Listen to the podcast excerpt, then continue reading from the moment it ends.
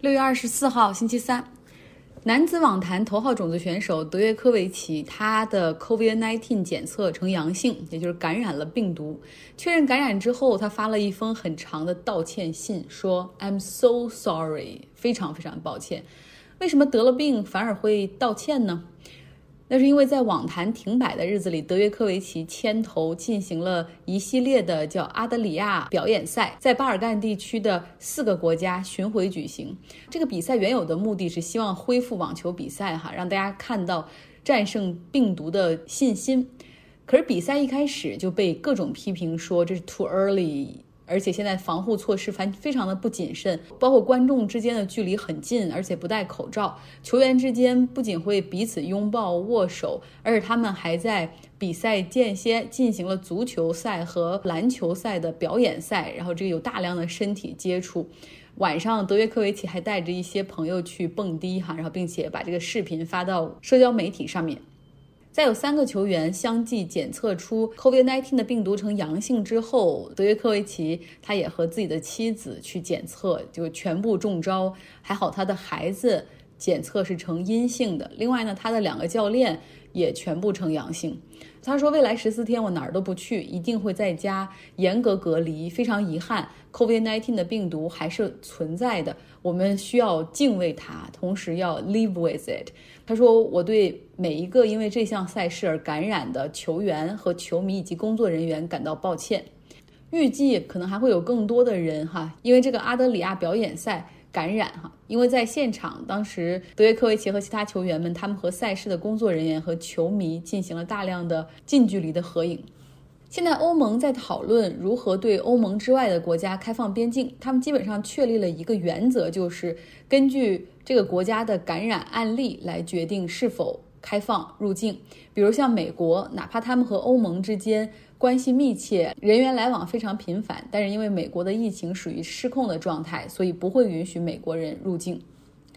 沙特政府公布了今年朝觐将禁止所有外国人入境，只对本国人少量开放。这是昨天我们新闻里报道的哈。今天更多的细节出来了，大概只允许一千名的沙特人进行今年的朝觐。那考虑到这 COVID-19 的安全问题，不会允许六十五岁以上的年长人士前往。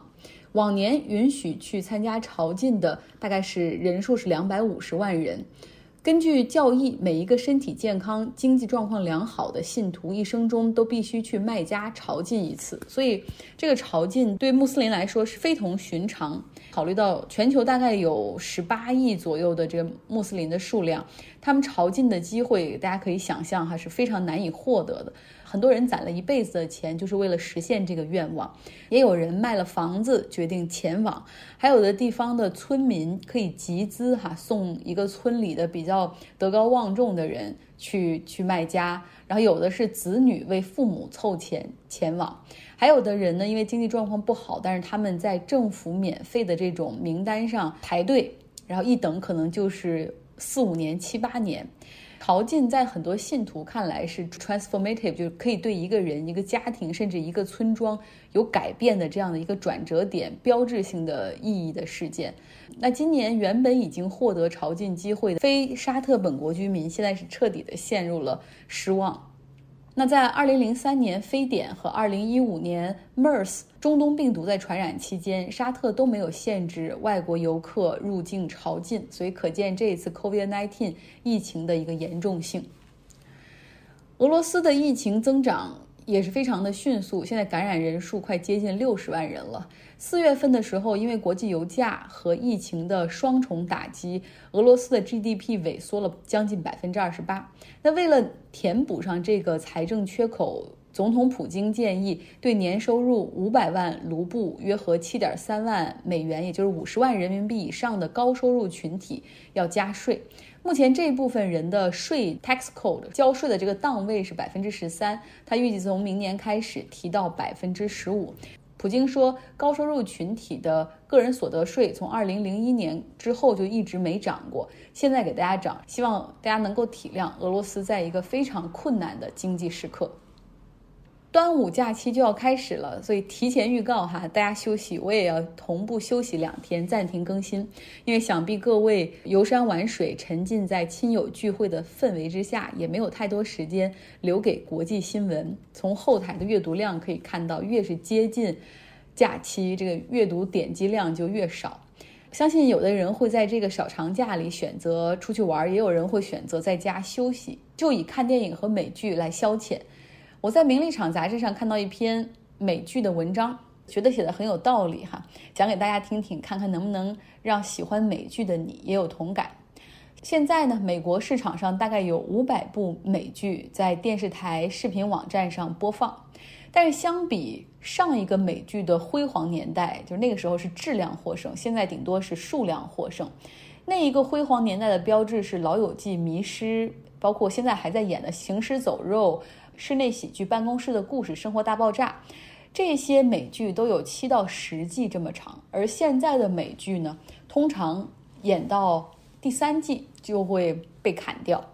如果套用在《老友记》上，大家知道 Monica 和 Chandler 还没有相爱呢，好看的东西还没有演出来，然后这个剧就被咔掉了，是一种什么样的感受？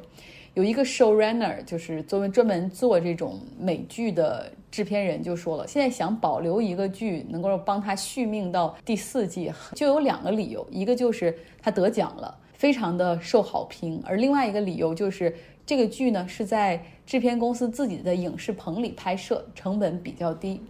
过去美剧全部都是在电视台放，所以他们的编剧在设置上会考虑电视台播放广告的时间，基本上就是七分钟就要有一个包袱哈，有一个场景的更换。但是现在呢，美剧在视频平台上播放，平台考虑的更多的是这些剧能不能给他们带来新的付费订阅用户。所以当一个剧播出两季之后，后台会积累大量的数据去分析这些用户的属性。预测这个群体会对什么类型的新剧感兴趣，而通常呢，这个剧进行到第三季、第四季的时候，这演员们就会涨价哈。这时候制片公司和平台都更鼓励说，来一个新剧又便宜，同时又能带来新的付费订阅用户，效果会更好。这就是为什么现在大概有五百部美剧，光是这种拍一两集的试播剧就有四十八个剧之多的原因吧。因为考虑到一般制片公司可能会在第三季砍掉这个剧，所以编剧们就为了吸引眼球啊，给大家感觉就是美剧用力过猛，戏剧性和冲突性太强了。反正像我有的时候看一些美剧，就会觉得哦，我就想看一些平平常常普通人的生活，但是总感觉编剧很扯。制片公司衡量一个剧有几个标准，第一个就是能得奖，第二个就是带来流量，在他们看来。美剧你们觉得是艺术，但我们看来只是生意。有时候我打开 Netflix 的页面，看到密密麻麻的美剧，我就 有的有的真的连点开的欲望都没有，就想你这些拍出来到底给谁看呢？也可能是因为现在视频平台太多了，爆款的美剧反倒越来越少，因为观众被细分了，而制片公司则更加的商业化。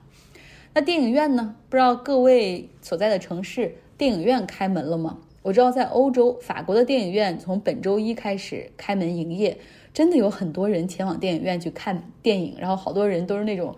啊，就终于开门了，我的生活又可以继续了，等等。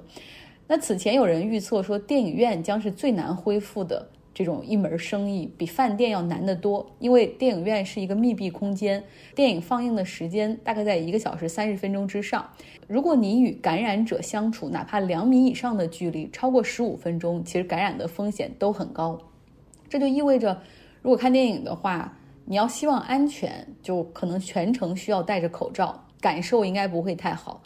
那第四点就是趁着疫情期间。在线视频平台让很多电影触手可及，好多人也真的改变了那种观影习惯，就是在家看电影。纽约客上有一篇文章说，其实本身去电影院看电影的这种行为模式，基本上就是反人类本性的。想一想，你需要按照电影的场次安排前往电影院，通常你还需要提前去买票换票，就是会浪费很多无用的时间。通常呢，这个电影院的座位也不是很舒适。最关键的是内容无法选择。如果这部电影很糟糕的话，你没办法快进，也没办法去更换其他影片。唯一的就是你可以提前退场，但是还不能退票。不像在家里哈划一划手指就可以换一部。那如果你和朋友一起去看电影，interactivity，看电影期间的互动非常有限。我们经常说，如果你和相亲对象初次见面是约着看电影的话，基本上没戏，因为两个人在两个小时的过程中基本上没办法对对方增进了解。电影院虽然可以吃零食，可以喝饮料，但是这些都需要在电影院购买，挺贵的。而且有的地方比较严格，还会检查一下书包，看是否有擅自带吃的进去。这样不方便的过程，人类在有了电视、有了 DVD 和网络之后，还能够继续坚持，哈，真的是一个奇迹了。但是 COVID-19 的出现，真的给了好多人不去电影院的理由。